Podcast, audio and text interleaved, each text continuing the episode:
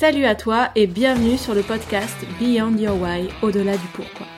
Je suis June Lancry, coach sportive en ligne et à domicile depuis 2018. Pratiquante de musculation et de culturisme, passionnée par l'humain, l'amélioration et l'expansion de soi. Ce podcast sera nourri par mes préoccupations autour de l'entraînement, de la remise en forme, mais aussi de la gestion émotionnelle, du développement et du dépassement de soi. Cela est inspiré en partie par mon métier et mon expérience en tant qu'être humain, en tant que coach, par le travail que je construis sur moi-même ou par le parcours que je propose à mes élèves. Que tu pratiques une activité physique ou non, tu pourras probablement te retrouver dans certains questionnements que je soulève ici. Je te souhaite une belle écoute. Bonjour à tous et bienvenue sur le podcast Beyond Your Why. Et aujourd'hui, on accueille Marion Vallée, qui est la deuxième identité de Wonder Ovulation. Donc, le précédent épisode euh, accueillait Gena et aujourd'hui, on accueille Marion qui forme à L2 Wonder Ovulation. Donc voilà, Marion, bienvenue. Merci euh, d'avoir accepté mon invitation. Comment tu vas aujourd'hui? Avec plaisir, je vais très bien. Merci beaucoup. Super. Marion, pour te présenter, pour t'introduire un petit peu, euh, est-ce que tu peux nous expliquer ton parcours? Je sais que tu es sage-femme. Comment on en vient à devenir sage-femme? Quelles ont été euh, tes motivations à, avoir ce parcours-là? Alors oui, effectivement, je, suis sage-femme depuis euh, presque 15 ans maintenant et ça s'est imposé à moi comme, un peu comme une évidence quand j'avais 12 ou 13 ans, je pense, au moment où mon petit frère est arrivé. Euh, et en fait, euh, je suis allée visiter euh, maman à la maternité et une personne est rentrée dans la chambre, c'était la sage-femme. Et là, je me suis dit, bah, c'est ça que je veux faire. Ça, ça semble un peu absurde parce qu'elle est juste venue demander est-ce que vous avez besoin de quelque chose? Et j'ai eu comme une évidence, donc j'ai eu cette chance de me dire, ben, c'est ce métier que je veux faire. Euh, un peu comme un coup de foudre, mais ça s'est imposé à moi. Et ensuite, j'ai suivi cette idée euh, sans la remettre en question, en disant, bah, comment on fait pour être sage-femme? Bah, Il faut faire médecine. Bon, bah, d'accord, je m'inscris en médecine, etc. Et euh, c'est seulement au cours de ma première année de médecine que je me suis dit, mais est-ce que j'ai bien fait de faire sage-femme? Est-ce que c'était vraiment ça? Parce que vu tous les sacrifices que je dois faire, est-ce que, euh, est-ce que ça a un sens par rapport à ce que je veux vraiment? Et effectivement, j'ai ensuite, en choisissant sage-femme à l'issue de la fin de la première année de médecine, j'ai eu la confirmation que c'était vraiment ce métier que, qui me tenait à cœur. Donc c'était le bon choix. C'est ça. Super. tu peux me dire quel est ton rôle aujourd'hui dans l'accompagnement euh, de tes patientes, justement? Est-ce que tu travailles euh, plutôt en hôpital? Est-ce que tu travailles en cabinet? Oui, et je, je, vais faire la transition avec euh, ce qu'on se disait précédemment. ce métier de sage-femme, il me tenait à cœur parce que j'avais envie de m'occuper de la femme j'ai en mémoire euh, le tour de table qu'on a fait le premier jour euh, à l'école de sage-femme. Euh, pourquoi vous avez voulu être sage-femme? Et les unes et les autres, on n'était que des filles, elles disaient bah, parce que moi j'aime les bébés, moi j'aime les femmes enceintes, etc. Et c'était très focus bébé. Et moi, je me suis dit à ce moment-là, mais en fait, moi, c'est pas du tout pour ça que, non pas que j'aime pas les bébés, mais moi, c'était vraiment pour la femme, pour prendre en charge la femme dans sa globalité que j'ai choisi ce métier. Et, euh, et c'est le moment en fait où, où, il y a eu un basculement parce qu'à partir de, du moment où j'étais dans mes études, on a eu une, euh, une compétence supplémentaire qui a été ajoutée, qui était le suivi gynécologique. Et ça, c'est vraiment ça, c'est vraiment ça qui me passionne, c'est de pouvoir euh, prendre en charge les femmes de leurs premières règles jusqu'à la fin de leur vie presque, euh, dans leur suivi gynécologique et donc de d'être vraiment la personne référente qui va euh, être là dans, dans toutes les phases de vie importantes de la ça, dans toutes les étapes, toutes les étapes de vie, étant donné que, euh, comme tu l'as dit, des premières règles jusqu'à jusqu'à la ménopause, finalement, il s'en passe des choses. Donc euh, donc voilà, c'est c'est tout trouver de se référer à quelqu'un qui a une spécialité gynécologique et donc tu as fait, donc c'était, tu dis, une formation spéciale, enfin c'était un, un, comment, comment tu as appelé ça, une spécialité, pardon? Mm. En fait, c'est le la, la, formation initiale qui est balisée comme ça. Donc, on est quand on sort de nos études de sage-femme, c'est cinq ans. On sort et on a cette compétence gynécologique. Euh, mm. Et euh, ce qui, par contre, m'a beaucoup manqué dans mes études et que j'ai cherché par moi-même, c'est vraiment la connaissance de la physiologie du cycle. on nous avait beaucoup parlé de la physiologie de l'allaitement, de la physiologie de l'accouchement, de la physiologie de la grossesse, mais alors la physiologie du cycle, c'était quasiment le néant, c'est-à-dire qu'on a considéré dans nos études, et ça c'est malheureusement encore le cas 15 ans plus tard, et c'est à généraliser aussi aux études de médecine, parce que maintenant que je forme beaucoup de professionnels de santé, je sais que euh, c'est pareil pour tout le monde, c'était pas que mon expérience. Euh, il y a vraiment un grand manquant, c'est le cycle féminin. Et on considère mmh. en fait dans nos études médicales que on a déjà appris ce que c'était qu'un cycle au lycée. Sauf qu'au lycée, on a appris que le cycle il fait 28 jours, qu'on a vu le jour 14 et puis euh, ça s'est à peu près arrêté là. Mmh. Dans nos études médicales, sage-femme médecin, euh, on, on, revoit un peu la physiologie, on parle plutôt des hormones, mais alors comment est-ce que tout ça s'intègre dans notre corps? Comment la femme peut savoir où elle en est? Ça, c'est le grand néant. Et c'est hallucinant. C'est dingue. Et en fait, c'était une question, bon, bah, tu y as répondu, mais c'était une question que je voulais te poser. Euh, c'est comment ça se fait que euh, aujourd'hui il y a encore autant de difficultés justement, par exemple, euh, pour parler de mon cas personnel, à trouver bah, une gynécologue qui soit véritablement informée. Enfin, c'est pas du tout pour mettre en porte-à-faux les gynécos s'il y a des personnes médecins qui ont ce métier et qui nous écoutent, mais, mais plus au contraire pour sensibiliser au fait que certaines personnes, bah, sont, enfin certaines personnes qui pratiquent ce métier ne, ne sont pas du tout ouvertes aux possibilités et ne semblent parfois moins bien informées que que moi que moi. Bah, c'était mon cas, ouais, c'était mon cas parce que moi j'ai découvert en fait l'observation de mon cycle euh, pour moi en tant que femme. Mmh. Et je me suis formée, euh, à l'époque, il y avait que les associations des différentes méthodes qui formaient. Donc moi, je me suis formée auprès de gens convaincus de l'importance de proposer cette alternative. Et ils n'étaient pas du tout du monde de la santé. Et ça, déjà, ça m'a semblé bizarre. Je me suis dit, mais mmh. pourquoi je reçois un enseignement scientifique de la part de personnes qui ne sont absolument pas du milieu scientifique? C'est absurde. Et donc j'ai découvert mon propre cycle et je suis devenue, comme tu le disais, euh, experte. J'ai acquis une expertise de mon propre cycle qui m'aurait mis en difficulté dans les consultations avec des soignants à qui j'en aurais parlé.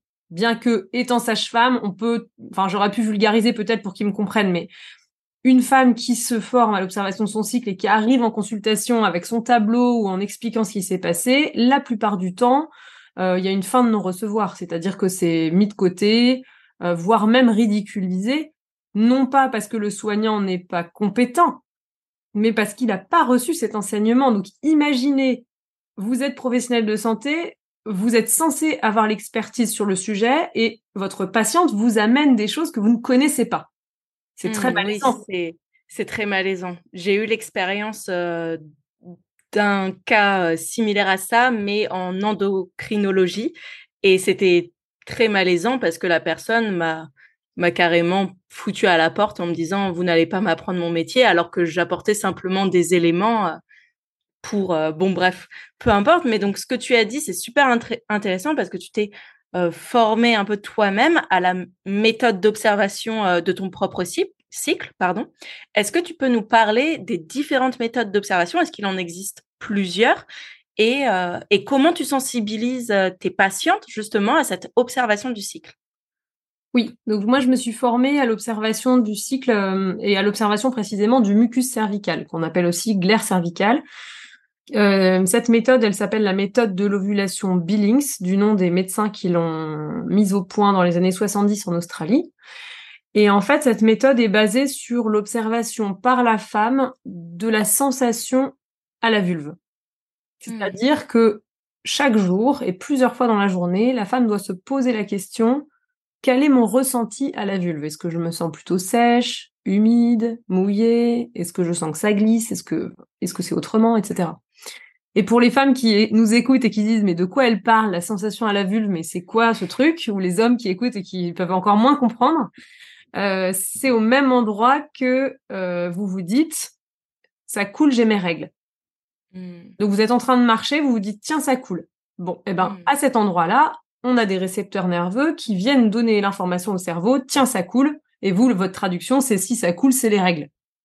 Et peut-être que certaines d'entre vous se sont déjà dit tiens ça coule, j'ai mes règles, je vais aux toilettes, je m'essuie, et je vois rien. Et là, je me dis, je suis folle. Ça a coulé et il y a rien. Bah, en fait, vous avez perçu ce jour-là que il peut y avoir d'autres choses qui coulent que les règles et que quand vous essuyez, de fait, c'est pas rouge. Et si vous hmm. allez un peu plus loin, vous allez voir que c'est transparent, que ça peut même être un peu comme euh, des filaments. Cette sécrétion que vous avez perçue qui s'est écoulée, c'est le mucus cervical. Et on peut y prêter attention à chaque instant de la journée. Donc, quand je vous dis qu'il faut y penser toute la journée, en fait, après, ça devient complètement un automatisme. C'est-à-dire que dans les trois premières semaines à peu près, il faut se poser la question euh, toutes les heures. Mais ensuite, l'information, elle remonte toute seule au cerveau. Donc, c'est très pratique. Vous avez plus besoin d'y penser. Ça, ça remonte. Vous dites, tiens, c'est pas comme d'habitude. Et en vous observant chaque jour, ça vous donne des éléments extrêmement précis pour vous dire, je suis fertile, je suis infertile. Et hmm. donc, en fonction de cette observation, j'adapte ma sexualité pour concevoir ou au contraire éviter une grossesse. Alors là, comme ça, présenté comme ça, ça paraît super simple. On se dit ah ouais, trop facile. Euh, dans le Mais j'imagine que ça ne l'est pas. ça peut être assez simple hein, parce que c'est une méthode qui est diffusée à travers le monde euh, à tout type de femmes, euh, quel que soit le statut socio-économique, même intellectuel. c'est vraiment basé sur le, le corps. Donc il suffit d'observer son corps et d'être à l'écoute. Et ça, c'est difficile quand on a un quotidien à 100 à l'heure où on, on prend même pas le temps d'aller répondre à des besoins fondamentaux. Par exemple, aller uriner quand j'ai envie. Euh, ben, si on, si on n'a même pas le temps d'aller uriner quand on a envie, est-ce qu'on va avoir le temps d'observer son cycle? Mmh. Bien sûr. Je dirais même plus qu'il y a quand même quelques difficultés qui est, euh, au-delà d'être à l'écoute de son corps, c'est être à l'écoute de sa physiologie interne, plus précisément au niveau hormonal féminin. Je pense que on est, enfin, sans rentrer dans des considérations sociétales, je pense pas qu'on soit très sensibilisé euh, à ce niveau-là, que ce soit euh, au lycée ou même en grandissant. C'est des sujets qui sont pour la plupart du temps relativement tabous. Euh, donc peut-être un petit peu plus abordés avec la gynécologue ou la sage-femme, mais pendant longtemps, la gynécologue ou le gynécologue avait un rôle de bah vous allez prendre la pilule ou le stérilet ou ou je enfin ou le enfin, stérile hormonal, enfin, je, je ne sais plus euh, quelles autres méthodes de contraception, mais voilà, à trouver une méthode de contraception, euh, faire un frottis euh, lorsque c'est l'âge, éventuellement la palpation au niveau de la poitrine, et puis c'est tout. Mais apprendre à observer son cycle, j'ai l'impression que c'est quelque chose de relativement nouveau. Toi, ça fait longtemps que tu t'y es formé. Est-ce que euh, Est-ce que tu as également d'autres méthodes d'observation du cycle que tu proposes à tes patientes? Alors euh, effectivement, ça semble assez nouveau parce qu'aujourd'hui les femmes s'y intéressent de plus en plus et euh, ce qui a beaucoup euh, entraîné d'intérêt, c'est la médiatisation autour des pilules de, troisième génération qui ont fait tant de bruit et qui ont permis aux femmes qui disaient depuis des années j'ai des effets secondaires d'être entendues. Mmh. Parce que ça, ça a été aussi une. Moi, je l'ai vécu en stage quand j'étais étudiante sage-femme. Euh, la femme disait mais moi j'ai euh, une baisse de libido, j'ai une sécheresse vaginale, euh, j'ai mal aux jambes, j'ai des maux de tête, je grossis, enfin bon, tout un tas de mmh. signes et la plupart du temps c'était balayé. Non mais attendez que ça fasse que ça se mette en place, mais non mais c'est dans votre tête, bah faites attention à ce que vous mangez. Alors oui, c'est vrai qu'il y a une part tout ça était pas totalement faux, mais les femmes ont pu ça a libéré la parole. Et donc, elles se sont beaucoup intéressées aux alternatives et c'est à ce moment-là que toutes les méthodes d'observation du cycle euh, sont ressorties, puisque je vous parlais de Billings qui date des années 70. Il y a aussi euh, d'autres méthodes qu'on appelle les méthodes symptothermiques. Sympto pour euh, le mucus cervical, thermique pour la température. Ces méthodes-là, elles consistent à observer aussi le mucus cervical comme je vous l'ai décrit, alors de façon peut-être un peu différente, et à prendre sa température tous les matins. Alors attention, Prendre sa température tous les matins, ça nécessite des règles assez strictes. Il faut déjà acquérir un thermomètre avec euh, deux valeurs après la virgule. un mmh, thermomètre à double décimale, oui. Voilà, à double décimale, un thermomètre bien précis qui va permettre une bonne fiabilité dans la dans le relevé de température. Il faut aussi prendre sa température avant de se lever, avant d'avoir mmh. posé le pied par terre, parce qu'une fois qu'on pose le pied par terre, le corps se réchauffe un petit peu et ça peut fausser les résultats. Et ensuite, idéalement, plutôt dans le même créneau horaire. Mais bon, ça, c'est, il y a des femmes pour qui il y a assez peu d'impact, que ce soit à 6 heures du matin ou 9 heures. Euh, c'est pas forcément très impactant. Euh, et toujours par le même orifice. On peut prendre toujours par la bouche, toujours en vaginal ou toujours en mmh. rectal.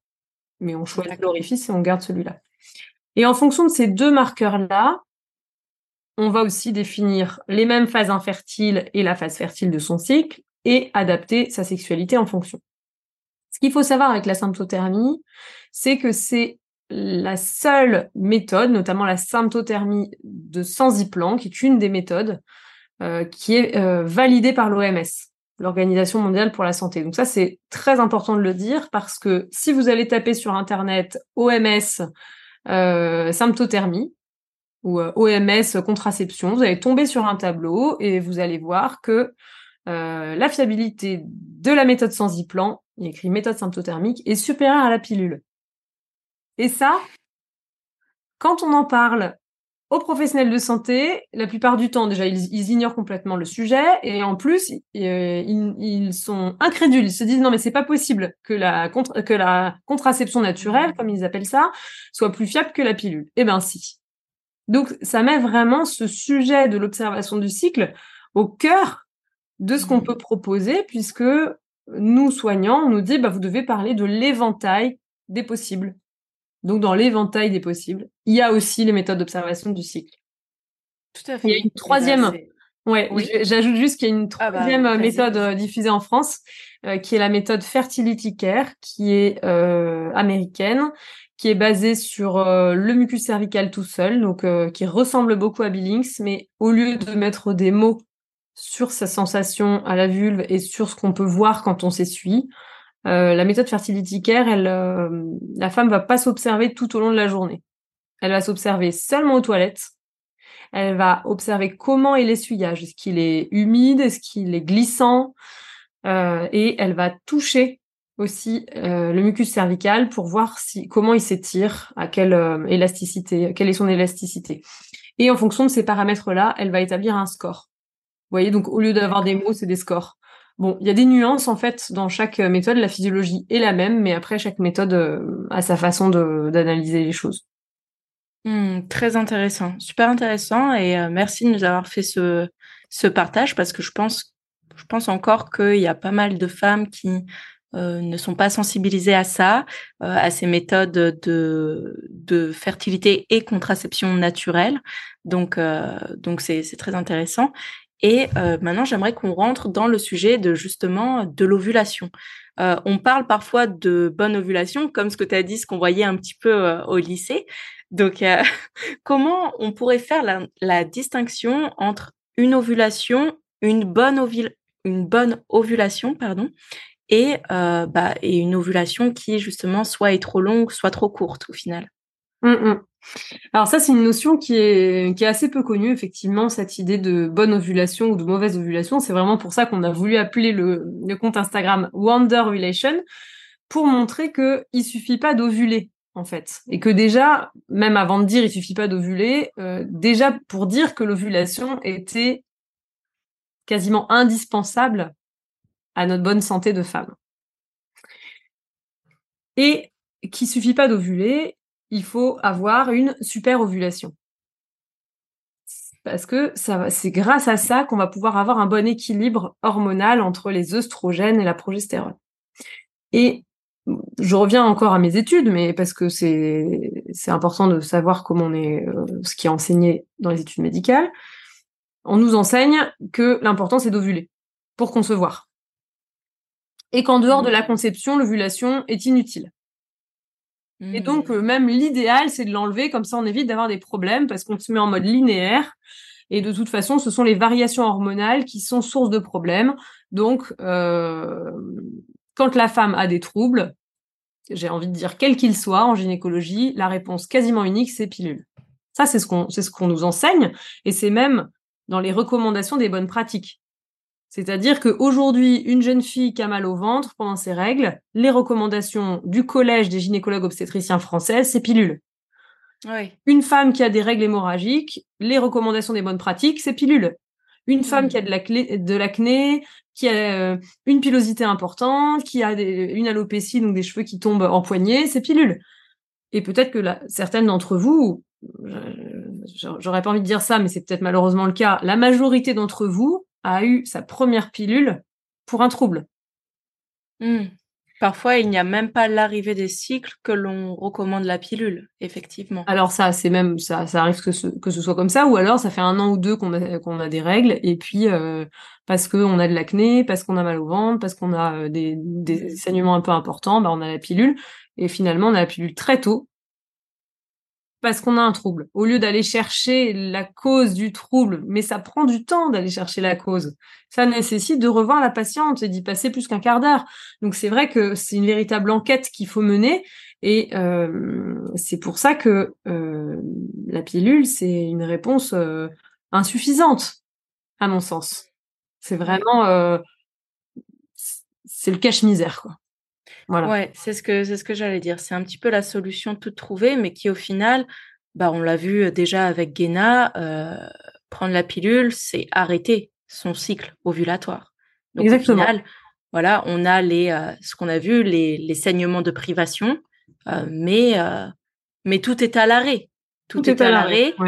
Et donc, on sait très bien, enfin, on, l'a compris, moi, moi aussi de mon côté, j'ai fait mes petites recherches déjà avant, mais mais euh, la, physiologie de la femme, elle est régie par euh, les hormones, par différentes euh, dominances hormonales. Et le fait de prendre cette pilule qui met tout à l'arrêt, forcément, il y a un moment où le corps bah, va s'arrêter également, ou va mettre en pause certaines choses.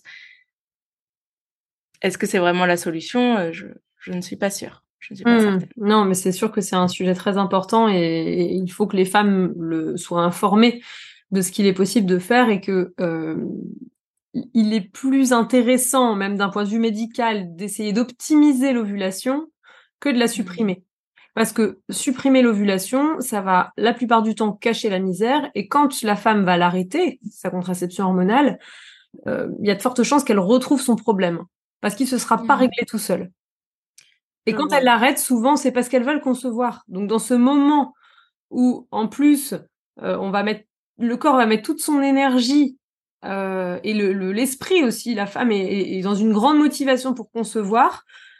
Euh, on a, on aura perdu du temps avec une pilule en continu qui va heureusement enlever les troubles, parce que c'est, c'est l'avantage. Hein, c'est sûr que les plaintes ont disparu mais euh, ces plaintes vont réapparaître à l'arrêt et comme les femmes aujourd'hui décident d'avoir un premier enfant assez tardivement, bah, malheureusement le temps peut jouer contre elles.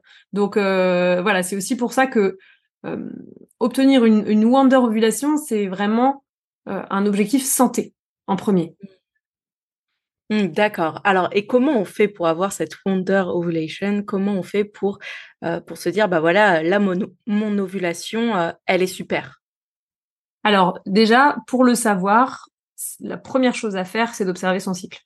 Parce que c'est la seule solution pour faire un état des lieux. Et, moi, c'est vraiment cette démarche que je propose à mes patientes, que je propose aussi aux professionnels de santé que je forme.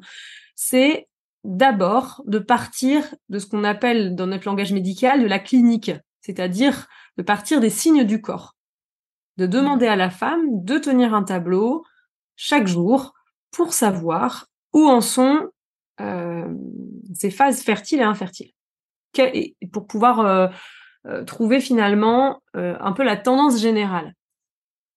Donc l'idéal même, c'est d'avoir deux cycles complets pour avoir du recul et pas, pas tirer des conclusions sur un seul cycle, ce qui serait intéressant déjà, mais un peu insuffisant. Donc une fois que la femme a ces deux cycles euh, qui sont notifiés sur le tableau, moi je les revois euh, dans l'intervalle, hein. je les revois tous les 15 jours pour euh, vraiment progresser avec elle, mais et qu'elles puissent poser leurs questions au fur et à mesure. Mais quand je les vois au bout de deux cycles avec le, le tableau complet, c'est là qu'on va analyser. Comment sont les règles? Et là, on va rentrer dans les détails. C'est-à-dire que par rapport à la période de règles, je vais analyser cinq critères. Quelle est la longueur des règles? Longueur normale, 4 à 7 jours. quelle est la cinétique? Comment ça commence? Comment ça se termine? Est-ce qu'il y a des traces de sang avant, après, le flux, etc. Donc elles vont me raconter, je vais le voir sur le tableau aussi, quelle est la cinétique? Quelle est l'abondance? Combien de fois est-ce que euh, elle se change euh, chaque jour?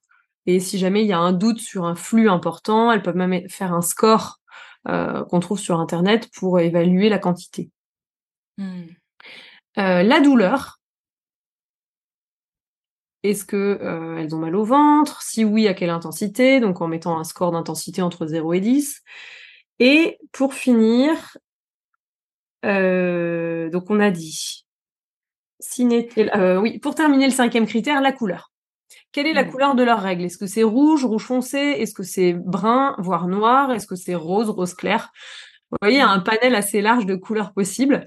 Euh, et des, des, menstruations normales, c'est rouge à rouge foncé, ça peut être un peu brun euh, le premier jour, le dernier jour, mais normalement, ça doit avoir ce panel de couleurs. Mmh. Donc vous voyez qu'on va loin dans l'analyse des menstruations, non pas que ça nous amuse d'aller chercher tous ces critères-là, mais parce que ça va nous renseigner déjà sur la qualité de l'ovulation. Alors peut-être mmh. que vous vous dites, mais euh, c'est quoi le rapport entre les règles et l'ovulation? C'est pas le même moment. Bah oui, mais en fait, les règles, elles euh, sont à l'image de l'ovulation. Et je pourrais même dire, dites-moi comment vous saignez et je vous dirai comment vous avez ovulé. Mmh. Parce que c'est le révélateur, en fait, de notre ovulation. Donc, on peut retenir, règle qui sort de la normale, c'est un signe de bad ovulation, vous voyez? Mmh. Alors, c'est pas forcément que ça, hein, parce qu'il peut y avoir des troubles de la coagulation, il peut y avoir euh, un fibrome, il peut y avoir un polype, enfin, après, au niveau médical, il peut y avoir d'autres, d'autres signes, mais fréquemment, ça vient d'un trouble de l'ovulation. Donc ça, c'est la première analyse que je vais faire, les règles. Mmh Deuxième analyse, comment est la phase de mucus cervical Est-ce qu'elle est de longueur normale? Normalement, la phase de mucus cervical doit être évolutive comme un crescendo musical, c'est-à-dire que ça part tout doux et ça finit très fort. Et le tout doux, c'est ça part d'une sensation d'humide, ça va être mouillé, très mouillé, glissant. Hmm. Alors certaines femmes qui nous écoutent se disent ah oui moi glissant ça me parle, euh, je ressens le glissement. Euh, donc le glissement on peut le ressentir quand on marche, euh, globalement en situation debout. On peut aussi le ressentir quand on s'essuie. Ça glisse. J'ai l'impression que je dois m'essuyer, m'essuyer, m'essuyer certains jours dix fois pour que ce que j'ai un retour au sec. Hmm. Voilà. Il y a même des femmes qui disent bah non moi je c'est pas forcément ça que je dirais. Moi je dirais plus que ça coule. J'ai l'impression de ça coule comme de l'eau. Ouais, bah, je vois. Tu vois, tout ça, c'est, ça va dans le même sens. C'est-à-dire que là, on est vraiment au sommet de la fertilité, on est très proche de l'ovulation. Et cette phase de mucus qui est donc évolutif, euh, ça doit évoluer sur 4 euh, à 7 jours. Grand, grand max 7 jours. Plutôt 6 jours d'ailleurs. 4 à, 4 à 6. Évolution crescendo. Et juste après ce, ce paroxysme, cette sensation de lubrification, il va y avoir un changement très net. Comme une cassure, c'est-à-dire que vous allez passer d'une sensation de grande lubrification à quasiment plus rien. Et ce jour qui n'a rien à voir avec hier, c'est le premier jour de notre dernière phase du cycle, la phase lutéale. Donc vous voyez que si vous avez il y a plusieurs femmes qui nous écoutent. Il y a celles qui se disent mais de quoi elles parlent? Moi, j'ai jamais observé mon cycle. Mais vous allez voir qu'à partir d'aujourd'hui, euh, votre vie ne sera plus comme avant puisque vous n'allez pas pouvoir vous empêcher de voir comment ça se passe. Tant mieux. D'observer. Voilà, d'observer. Euh, il y a celles qui se disent ah oui, ça me parle, mais je suis pas sûre que ce soit forcément bien évolutif. Il y a celles qui vont dire euh, oui, moi ça évolue vraiment bien jusqu'à la lubrification, mais je suis pas sûre qu'après il y ait vraiment un changement très net. Et il y a celles mmh. qui vont dire, ah bah oui, moi c'est exactement ça. Donc, pour toutes celles qui se disent pas, moi c'est exactement ça, je vous invite vraiment à vous concentrer sur cette observation pour vérifier si vous êtes dans ces critères-là. Et donc, le jour où il y a le changement net, ça commence, donc c'est le début de cette dernière partie qui est la phase lutéale, qui dure au moins 11 jours jusqu'au retour mmh. Donc ça, c'est la troisième analyse. Une fois que j'ai analysé la phase d'évolution progressive, je vais analyser la dernière partie, phase lutéale, qui doit durer 11 à 16 jours. Mm-hmm. Si on est en dessous de 11, mauvaise ovulation. Si on est entre 11 et 16, plutôt rassurant, mais ça ne veut pas dire que l'ovulation a forcément été optimale. Exemple, ma phase lutéale dure 15 jours. Je me dis, super, longueur normale. Mais à partir de 7 jours, après mon sommet de la fertilité, je commence à avoir mal au sein, je suis pas bien, j'ai le moral à zéro, euh, j'ai des ballonnements, j'ai les jambes lourdes, je dors pas bien la nuit. Bref, je suis en train de vous parler du syndrome prémenstruel qui euh, signale que l'équilibre hormonal est pas super bon. Donc vous voyez, c'est mmh. pas parce que ça dure 15 jours que c'est forcément tout bien. Il faut aussi aller chercher un peu plus largement pour voir aussi les à côté et ça ça fait partie de mon analyse aussi. Est-ce qu'il y a des symptômes qui pourraient signifier que l'équilibre n'est pas très bon? Donc vous voyez, c'est une vraie enquête. Ça nécessite une grande coopération entre la femme et le soignant, mais le soignant n'a pas la réponse d'emblée. Hmm. Donc l'observation est indispensable. Et à partir des hypothèses qu'on va pouvoir euh, élaborer, parfois on a besoin de faire une analyse, une prise de sang pour corréler ces hypothèses avec euh, les, examens biologiques. Mais c'est vraiment dans un second temps. Hmm. je vois. Et justement, tu nous as parlé donc de syndrome prémenstruel. Il y a également les syndromes préovulatoires et les troubles dysphoriques, il me semble. Est-ce que tu peux nous parler de ça pour quelles personnes ça surviendrait? Moi, je connais certaines femmes qui sont touchées, donc je sais qu'il y a des déséquilibres au niveau euh, euh, des sécrétions hormonales. Peut-être que tu as des suggestions à faire, des plantes à utiliser. Moi, j'en connais quelques-unes, mais peut-être que tu l'expliqueras mieux que moi. Oui, alors effectivement, il peut y avoir quand il y a un déséquilibre hormonal, on va pouvoir voir des choses déjà dans l'observation du cycle dans le tableau. Je vous l'ai dit. Mm. Euh, parfois, on doit aller plus loin et faire des examens pour essayer d'en savoir plus. Euh, les déséquilibres hormonaux vont avoir un impact sur le corps et sur le psychisme.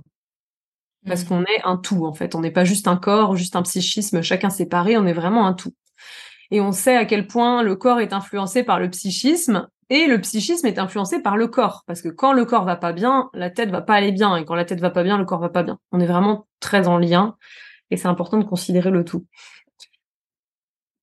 Le syndrome prémenstruel peut durer une journée, deux jours.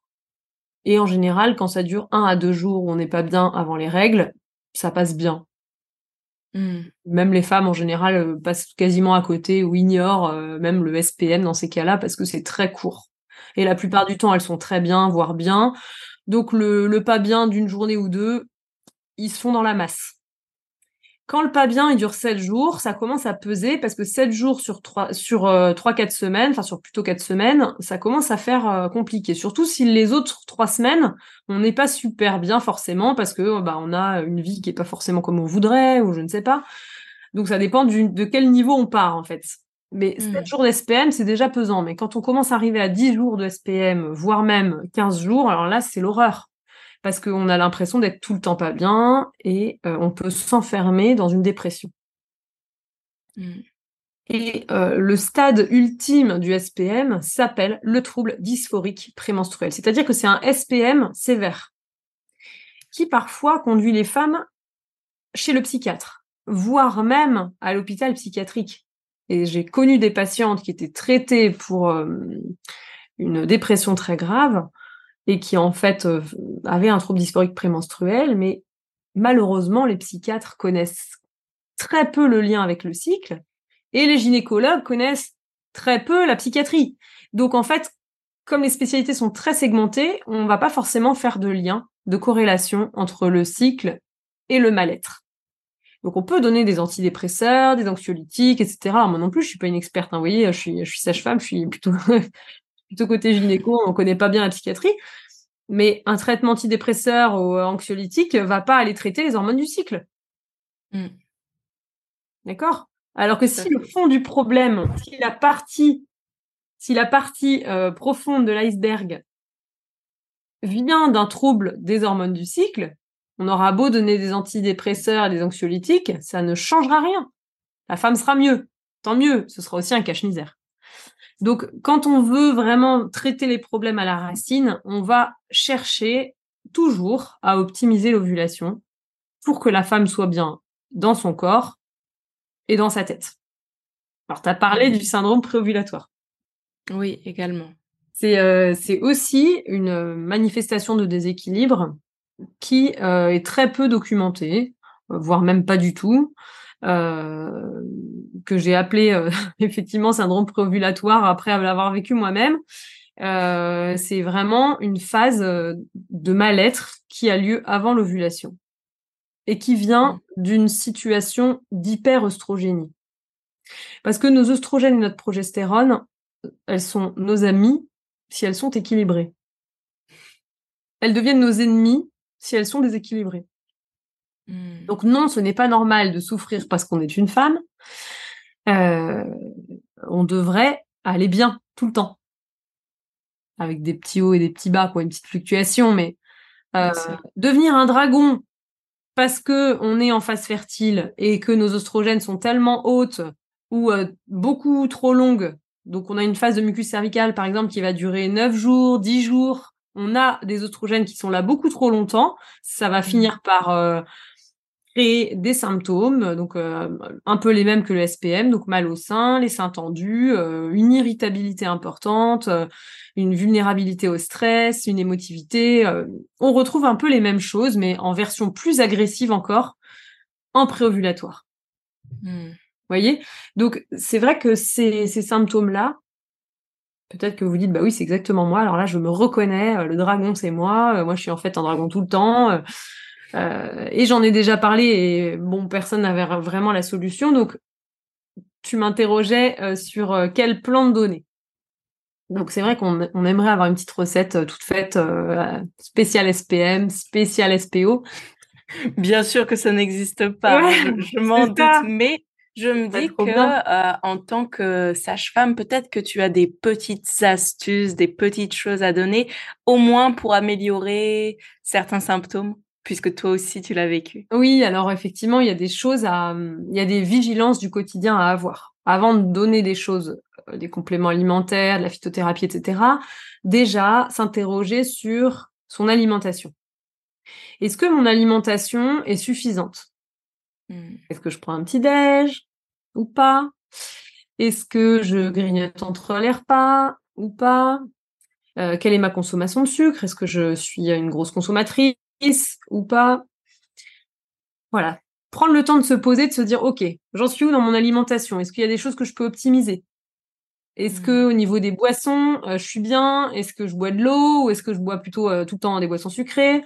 Euh, Ma consommation de coca, est-ce que je suis à moins de trois tasses par jour? Est-ce que je suis au contraire à beaucoup plus? Voilà, on s'interroge sur l'alimentation. Et si on a besoin de pistes, on se fait accompagner. Deuxième critère important, mon sommeil. Mmh. Est-ce que je dors suffisamment la nuit? Quelle est ma dose de sommeil nécessaire pour être en forme? En général, on sait tous à peu près de combien d'heures on a besoin. Mais est-ce que je me couche suffisamment tôt? Parce que si on a nos 8 euh, heures de sommeil, mais qu'on se couche toujours à 1 heure du matin, euh, bon, bah, on va pas avoir un repos euh, le même que si on va se coucher à 22 heures en ayant ces 8 heures de sommeil. Donc, on s'interroge sur son sommeil. Est-ce que j'ai du stress dans mon quotidien? Mmh stress au travail, stress à la maison, et comment est-ce que je pourrais gérer mon stress si j'ai du stress? Quatrième critère, est-ce que je fais du sport? Mmh. Et si je fais du sport, comme probablement beaucoup de femmes qui nous écoutent, euh, combien d'heures par semaine? Parce que vous avez plutôt le profil, vous, des femmes qui vont faire beaucoup de sport et quand on fait beaucoup de sport, ce qui nous guette, alors c'est super le sport, hein, moi je suis à fond pour faire du sport, mais ce qui nous guette, c'est le déséquilibre énergétique. C'est-à-dire mmh. trop de dépenses, pas assez d'apports. Donc là, mmh. on va devoir avoir une interrogation sur l'alimentation au regard de toutes vos dépenses. C'est-à-dire que est-ce que je vais avoir une alimentation suffisamment optimale par rapport à mon activité physique, en fonction de si je fais de l'intensif ou pas? Alors moi, je suis pas une experte euh, du sport, mais vous, vous le savez. Si vous, vous, si vous êtes dans ces questionnements-là, faites-vous accompagner par un nutritionniste du sport ou par un coach qui va avoir justement ces compétences-là pour mmh. vous permettre de rester aussi dans un bon équilibre. Donc, vous voyez, c'est la base. Ouais, tu es la mieux placée pour. Euh, oui, oui c'est ce que je dis à toutes mes élèves euh, femmes. Hein, c'est vraiment la base. Ça va être alimentation, hydratation, sommeil. avant même de penser à certains compléments, on peut retrouver déjà beaucoup de choses dans l'alimentation et et dans la diversité de certains apports, notamment euh, euh, des poissons gras, euh, voilà, des légumes, des, des antioxydants présents dans les fruits naturellement, voilà, même dans certaines huiles, des choses comme ça, des, des, lipides de, de bonne qualité hein, qui mmh. vont favoriser quand même une bonne santé générale.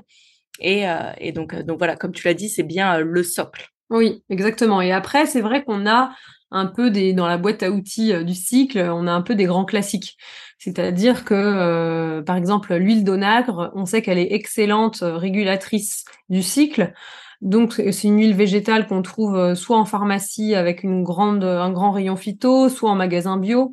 et on peut en prendre plutôt le soir, un gramme par jour, tous les jours de son cycle. Ça, ça ne peut faire que du bien. Donc, c'est vrai que je le conseille vraiment très facilement parce que c'est euh, excellent. Euh, il y a une deuxième euh, deuxième plante qui peut vous, vous secourir dans un premier temps avant de vous lancer dans une enquête plus approfondie, c'est le framboisier. Parce que le mmh. framboisier, il a beaucoup d'indications, il est aussi un bon régulateur des hormones du cycle. Et en termes de contre-indications, on est vraiment super optimal, quoi. C'est-à-dire que c'est safe. Mm. Euh, et moi, j'aime bien le donner en bourgeon parce qu'en bourgeon, il a vraiment euh, un impact encore plus important que euh, en feuilles ou en, fruits. Donc, on peut trouver des bourgeons de framboisier en gouttes. et moi, ça m'est arrivé. C'est des, des teintures mères, c'est ça? Alors, c'est en fait c'est de la gémothérapie, donc c'est à, à base d'alcool. Et donc 15 gouttes par jour de mm. framboisier en faisant une pause pendant les règles, c'est excellent, ça, c'est vraiment un bon régulateur. Il peut y avoir aussi une action sur l'abondance des règles, sur la douleur.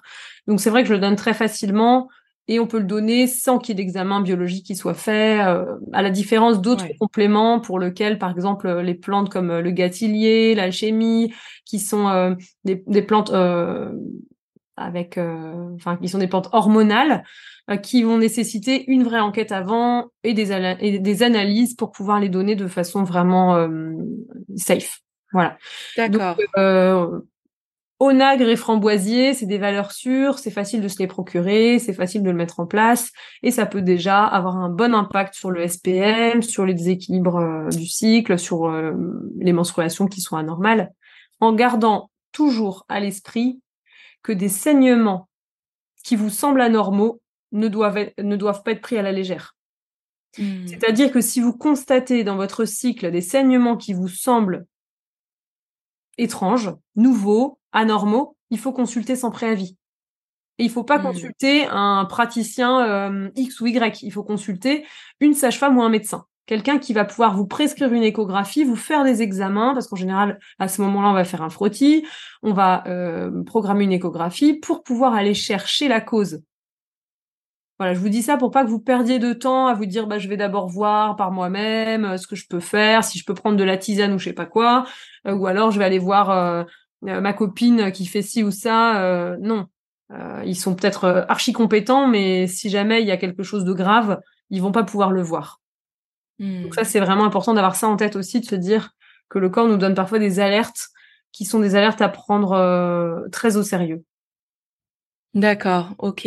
Donc on garde bien, euh, bien ça en tête et je fais un petit rappel, même si, euh, à chaque début de podcast, euh, je le je le précise, c'est que tout ce qu'on donne ici, évidemment, ça ne se substitue pas à une consultation médicale. C'est à titre, d'expérience, d'information certes, pour, mieux comprendre son corps, c'est super, mais mais voilà, ça ne remplace pas des consultations. Donc, pour toute question, spécifique à votre cas, n'oubliez pas d'aller consulter, quelqu'un, de plus approprié que, que de femmes qui parlent.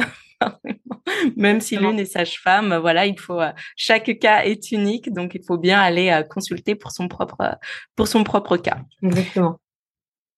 Donc si on revient euh, aux différentes phases du cycle et aux différentes hormones sécrétées à ces différentes phases, voilà, hein, on a compris que le cycle, ça avait un véritable impact euh, sur euh, sur nos performances également en tant que sportive. Là, je parle vraiment en tant que, bah voilà, que pratiquante, moi personnellement, de musculation.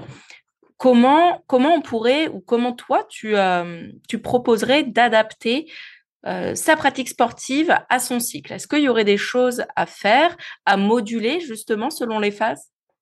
Oui, exactement. On peut vraiment tirer profit de, des différentes phases du cycle et du, des hormones de notre cycle. Et ça, ça a vraiment été très étudié. C'est encore très étudié par l'INSEP. Donc, vous devez connaître l'INSEP, qui est l'Institut du sport français et qui, euh, qui a des équipes de recherche, notamment une avec un programme qui s'appelle Empower. Euh, mmh. qui va faire des recherches sur les liens entre le cycle et la performance. Et c'est extrêmement intéressant de voir à quel point le cycle peut être euh, un véritable allié dans vos performances si vous prenez le temps de vous poser, de vous dire OK, j'en suis où? Mmh. euh, Et le OK, j'en suis où, il va être encore plus efficace si vous avez cette observation quotidienne. Parce que ce qu'on retrouve dans les études, enfin dans les études de l'INSEP, les femmes elles euh, elles s'observent pas. Parce que mmh, c'est trop fastidieux de demander aux sportifs de haut niveau de tenir un tableau du cycle, etc. Donc, on, dans les études, on tire des tendances par rapport à la longueur du cycle. Mais on a bien vu que tout ça, c'est variable. Et que le cycle, il fait pas forcément 28 jours. Qu'il peut faire 30 jours, 35 jours, voire même 40 jours, ou au contraire 21 jours. Et que si on se dit que l'ovulation est au jour 14, ben, on va pas être dans, dans, dans l'optimal, dans de la performance optimale, parce qu'on sera peut-être complètement à côté de la plaque. Mmh. Dans la première partie, la, la grande première partie du cycle, donc des règles jusqu'à l'ovulation, on va avoir une dominance œstrogénique. Et donc, on va pouvoir faire euh, vraiment euh, profiter de cette phase-là pour euh, être sur du, du plus. Vraiment mmh. de la plus grande performance, de la plus grande intensité. Alors, je voudrais pas dire des mots qui sont à côté de la plaque parce que moi, j'ai pas cette expertise du sport, mais vous allez pouvoir profiter des œstrogènes et de la testostérone également présente pendant cette phase pour aller sur du, de l'entraînement intensif. Hmm. Et en revanche, vous serez dans la deuxième grande phase du cycle, qui est la phase post-ovulatoire, si on coupe le cycle en deux avec l'ovulation au milieu, euh, dans la, grande enfin, dans la deuxième grande phase, phase post-ovulatoire, vous allez aller plutôt sur de l'endurance. Parce que vous serez meilleur en endurance dans cette phase-là. Attention toutefois, pendant la première grande phase, qui est la phase oestrogénique, de pas vous sentir tellement euh, puissante que vous allez vous blesser. Parce que psychiquement, c'est une phase où on a vraiment une très grande énergie, on se sent euh, capable de déplacer les montagnes, et dans le sport, on, va, on pourrait avoir tendance à se blesser à cause de ce, cette envie d'aller plus loin et de dépasser ses limites. Mmh. Alors que comme on ressent moins cette, euh, ce sentiment de puissance, mais on va plus être posé, on va, on va avoir euh, une meilleure gestion du stress euh, en post-ovulatoire, on, va prendre moins de risques. Mmh, Vous voyez? Donc ça, c'est vraiment des, petits conseils pour adapter votre pratique sportive à vos phases du cycle.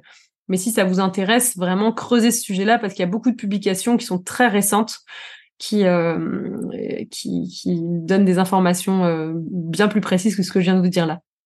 Mmh, c'est très, c'est très intéressant pour les personnes qui ont, bah, qui, qui commencent déjà à observer leur cycle pour euh, un petit peu adapter leur pratique. Moi, je pense qu'il y a essentiellement des personnes qui pratiquent la musculation euh, qui m'écoutent, dont peut-être certains de mes élèves. Euh, donc, euh, ça va être plus adapté à la pratique de la musculation. Mais donc, c'est intéressant aussi pour savoir, bah voilà, c'est éventuellement le bon moment euh, d'envoyer du lourd, comme on dit, pendant la phase euh, où il y a euh, toute cette montée, et puis après la, la, la phase pardon euh, post-ovulatoire, peut-être aller sur des séries un peu plus longues, un peu moins lourdes, et être moins dans la force, mais plus voilà dans dans l'endurance, comme tu dis, quelque chose un petit peu plus soft aussi pour pour temporiser. En tout cas, super super intéressant. Marion, euh, tu as écrit un livre, il me semble. Oui, que j'ai euh, effectivement euh, coécrit même avec une médecin généraliste qui s'appelle docteur Sophie Sab. En fait, nous nous sommes rencontrés parce que toutes les deux passionnées de la fertilité et de sa restauration. Et nous avons décidé d'écrire un livre qui a eu une gestation assez longue, hein, puisqu'il a fallu du temps pour tout poser, se coordonner.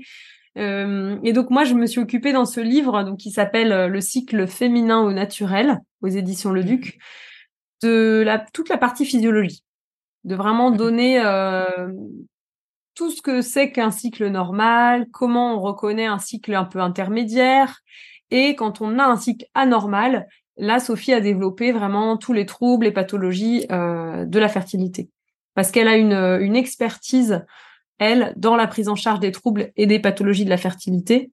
Euh, et donc c'est ce qu'elle a développé aussi dans le livre. Et on a voulu vraiment dans ce livre donner beaucoup d'informations. Donc euh, vous, verrez si euh, vous l'avez entre les mains que euh, il est, c'est un livre à la fois pour le grand public, mais on a aussi eu envie de donner plus de contenu encore pour les soignants. Donc, mmh. euh, si vous êtes euh, novice, vous trouverez plein d'informations, et si vous êtes déjà euh, experte de votre propre cycle, par exemple, bah, vous trouverez des informations euh, supplémentaires pour pouvoir aller plus loin encore et, et trouver des nouvelles ressources. Mmh, très intéressant. Et quand tu parles de troubles de la fertilité, est-ce que tu parles justement de toutes ces choses qu'on a évoquées comme euh, SPM, euh, troubles dysphoriques? Est-ce que euh, vous abordez également des sujets comme euh, l'endométriose, euh, le SOPK, l'aménorrhée? Tout à fait. Ouais, justement, c'est ces trois grandes pathologies, l'aménorrhée hypothalamique, donc là, gros sujet pour les sportives. Euh, puisque euh, hypothalamique euh, est dans la plupart des cas dû à un déséquilibre énergétique. Et donc, comme les sportifs sont très candidats au déséquilibre énergétique, ben, vous êtes particulièrement touchés.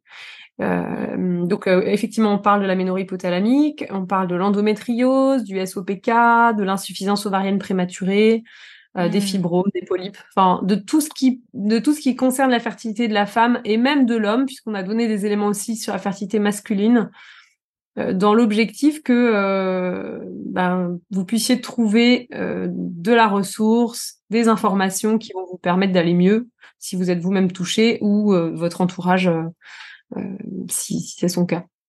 Super intéressant. Merci, euh, merci pour ce partage. Et aujourd'hui, donc, tu es sage-femme, mais je crois que tu es aussi formatrice. Est-ce que euh, tu peux nous dire dans quel, euh, dans quels établissements tu es formatrice? Est-ce que c'est dans plusieurs? Je sais que tu interviens chez DFM. Est-ce qu'il y a d'autres formations sur lesquelles tu interviens également? Oui, en fait, en 2017, j'ai eu l'occasion de présenter la méthode Billings à des sages-femmes de mon département. Et elles m'ont dit à la fin de cette, de cette soirée d'infos, ah, mais attends, mais c'est trop intéressant, pourquoi on n'a pas appris ça dans nos études, mais on veut en savoir plus, il faudrait que tu nous formes. Et en fait, euh, quand elles m'ont dit ça, je me suis dit, ah oui, en fait, elles ont le même ressenti que moi. Je suis pas la seule mmh. à me dire que c'est pas normal de pas avoir appris ça dans mes études. Et en fait, euh, bon, là, je me suis demandé à ce moment-là comment faire pour être formatrice et quel diplôme je devais passer une fois que j'ai compris qu'en fait on pouvait être formatrice sans diplôme, euh, j'avais déjà le diplôme de sage-femme et que c'était peut-être déjà suffisant. J'ai commencé à créer une formation, une toute première formation, hum, donc euh, sur la physiologie du cycle et son observation. Et en fait, en 2017, donc j'ai créé cette formation et en créant cette formation, j'ai créé en fait un organisme de formation qui s'appelle l'Institut de formation à la fertilité alors qui a changé de nom entre temps, mais maintenant il s'appelle comme ça. Et, euh, dans cet institut, donc je suis formatrice, donc c'est, je suis directrice de l'institut et aussi formatrice. Et donc on est maintenant 12 formatrices, dont Genaël, euh, que j'ai mmh. rencontré en fait à cette occasion parce que je cherchais euh, une experte en nutrition, micronutrition pour parler du sujet. Et donc notre la cible dans l'institut de formation, c'est les professionnels de santé et les professionnels du soin. Donc on forme vraiment les soignants de façon large pour que mmh. eux-mêmes ensuite puissent aller former leurs patientes dans leur cabinet. Donc ça c'est pour celles d'entre vous peut-être qui se dira bah moi j'ai envie de me former dans l'institut. Euh, si vous n'êtes pas professionnel de santé, euh, c'est pas forcément la meilleure euh, le meilleur endroit. Vous aurez plus d'intérêt à vous former pour vous avec un soignant qui s'est lui-même formé à l'observation du cycle. Et donc, euh, maintenant, on propose 25 euh, formations dans l'Institut. Donc, euh, il y, a, y, a, du choix pour les professionnels de santé, puisqu'il y a à la fois justement ce qui vous concerne la thématique du sport, donc cycle et sport, Euh, il y a SOPK, endométriose, SPM, la phytothérapie de la femme, l'aromathérapie de la femme, psychologie du couple. Enfin bon, il y a tout un catalogue. Super intéressant. Super intéressant. Et aujourd'hui, est-ce que tu remarques peut-être une majorité, enfin une majorité de métiers qui viennent se former à toi, euh, enfin dans ton institut, est-ce que tu vois par exemple plus de kinés ou plus de euh, de, médecins, de gynécologues? Est-ce qu'il y a une euh, prédominance sur une certaine un certain corps de métier? Oui. Alors donc aujourd'hui dans l'institut, il y a 1300 personnes qui se sont formées depuis 2017 et parmi ces personnes, il y a une majorité de sages-femmes. Donc bon, il y a un biais parce que comme moi je suis sage-femme, ça attire forcément euh, les par corporation. Euh, il y a aussi des médecins généralistes. Euh, il y a une grande partie de kinés. il y a également des ostéopathes, des mmh. naturopathes. Voilà, c'est à peu près, c'est le panel le plus large. le plus. Oui, il y a quatre gynécos sur 1300, vous voyez, c'est pour vous donner un peu un ordre d'idée. donc il y a encore des progrès. Ouais, c'est c'est fou. Hein. Moi, je, je, me pose beaucoup de questions aussi euh, là-dessus sur les euh, les formations qu'ont reçues euh, les les gynécos. Enfin voilà, comment comment c'est fait? Parce que je me pose tellement de questions justement sur sur le cycle féminin et je vois tellement de nouvelles choses et plus plus je cherche, plus j'en découvre. parfois, je me demande comment ça se fait que mon enfin que les gynécologues que j'ai consultés jusqu'ici mais pas expliquer tout ça en fait. C'est c'est bon, on a on a ils l'ont pas reçu euh, oui, ils l'ont pas reçu dans la formation initiale. Donc en fait c'était un euh, problème de réception. Ouais, c'est ça, exactement. Et donc en plus mmh. de l'institut de formation, effectivement, je forme euh, dans l'institut de Guénaël, donc DFM formation et également dans l'institut de formation qui s'appelle, enfin dans l'organisme de formation qui s'appelle Kiné Formation, qui est un organisme à destination des kinés. Voilà, mmh. pour l'instant, c'est les trois instituts dans lesquels je, je forme. Et puis, euh, j'ai également été enseignante à l'école de sage-femme de Lille. Je vais enseigner à partir de la rentrée à l'école de sage-femme de Besançon. Donc euh, voilà, je voyais euh, la, Dis donc, t'es à 200 à l'heure. Hein ma passion. ouais, c'est ça. Et pour ta pratique personnelle, est-ce que tu, tu pratiques du sport personnellement? Oui, moi je fais de la danse. Alors j'ai fait de l'équitation et de la danse. Donc euh, voilà, je suis effectivement sportive, mais loin d'être sportive de haut niveau.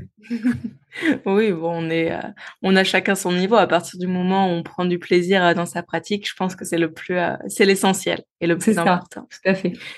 Eh ben, merci pour tous ces partages. Pour terminer cette petite interview, j'aimerais, si, j'aimerais que tu nous partages quelque chose, si, tu avais, voilà, quelque chose à transmettre, à conseiller aux auditrices principalement, mais aussi aux auditeurs, hein, s'il y, a des auditeurs qui passent par là et qui nous écoutent, qui sont restés jusqu'ici. Euh, voilà, si tu avais un conseil ou euh, quelques petites euh, petites choses pratiques à, proposer pour nos auditrices afin qu'elles vivent au mieux leur cycle, qu'est-ce que ça serait? Bah, De s'observer, tout simplement, de, de commencer l'observation pour elle-même et, et, même de d'être accompagnée. Parce mmh. que ce que je vous ai livré ici dans ce podcast, c'est une vision assez large, mais en même temps pas suffisamment précise pour que vous puissiez euh, utiliser l'observation du cycle euh, pour éviter une grossesse ou pour concevoir. Donc bien sûr, ce qui est très important, ça va être de vous former, mais mmh. où trouver des formateurs? Donc ça, c'est aussi une question qui revient très souvent, qui revient aussi sur notre compte Wonder Ovulation. Qui est-ce qu'on peut voir? Comment consulter, etc. Donc, ce que je vous recommande, alors j'ai créé en fait euh, avec d'autres professionnels de santé euh, il y a deux ans une association qui s'appelle Focus Fertilité. Euh, focus comme le focus et fertilité comme fertilité, tout simplement. Vous tapez Focus Fertilité sur Internet et vous allez trouver l'association. Et il y a un onglet réseau. donc cette association, elle est une association de professionnels de santé qui sont sensibilisés ou formés à l'observation du cycle. Hmm. Donc quand vous cliquez sur réseau, vous allez trouver une carte de France avec plein de soignants à travers la France qui ont des formations en lien avec l'observation du cycle. L'idéal, si vous voulez commencer à vous observer, c'est de c'est en regardant les différents soignants qui soient moniteurs ou formateurs d'une des méthodes que j'ai évoquées. Ça va vous permettre de démarrer en étant accompagné et en étant euh, en, en acquérant rapidement une expertise. Parce qu'une fois, il faut à peu près deux, trois mois pour euh, être autonome. Une fois que vous êtes autonome, ensuite, avec votre méthode, vous pouvez tout faire. C'est-à-dire que si vous voulez éviter une grossesse, vous avez les clés en main. Si vous voulez concevoir, vous avez les clés en main. Et si vous voulez déceler des troubles, vous aurez les clés en main. Donc, ça vous donne vraiment une grande expertise. Donc, c'est une ressource que je voulais vous partager parce que c'est peut-être des questions que vous, posez, en fin de podcast. Mais maintenant, on fait quoi si on a envie de se lancer là-dedans? Euh, si vous tapez Marion Vallée sur Google, vous allez voir que j'ai un agenda qui est complètement full, donc je vous déconseille de le faire. euh, et euh, on est plein en France à être formé, donc vraiment, euh, vous pouvez aller euh, même vers, vers, près de chez vous, c'est encore le mieux de pouvoir être en direct plutôt mmh. qu'en vidéo. Donc voilà. bah c'est super. J'allais te demander justement si tu avais une ressource à nous partager comme un répertoire euh, de professionnels euh, qui étaient formés et qui pouvaient euh, accompagner sur ces différentes méthodes. Donc c'est tout trouvé. Voilà. Merci. C'est toi qui l'as créé? Oui, on, enfin co-créé, on a été euh, plusieurs. Ouais, et ben c'est super, c'est super. Donc voilà, de toute façon, je mettrai toutes les ressources et tous les liens que Marion à évoquer. Et voilà, si s'il y en a d'autres à rajouter, euh, je les mettrai dans les notes euh, du podcast, comme d'habitude. Et, euh, et puis voilà, en tout cas, Marion, merci beaucoup d'avoir participé. Merci de nous avoir donné toutes ces informations.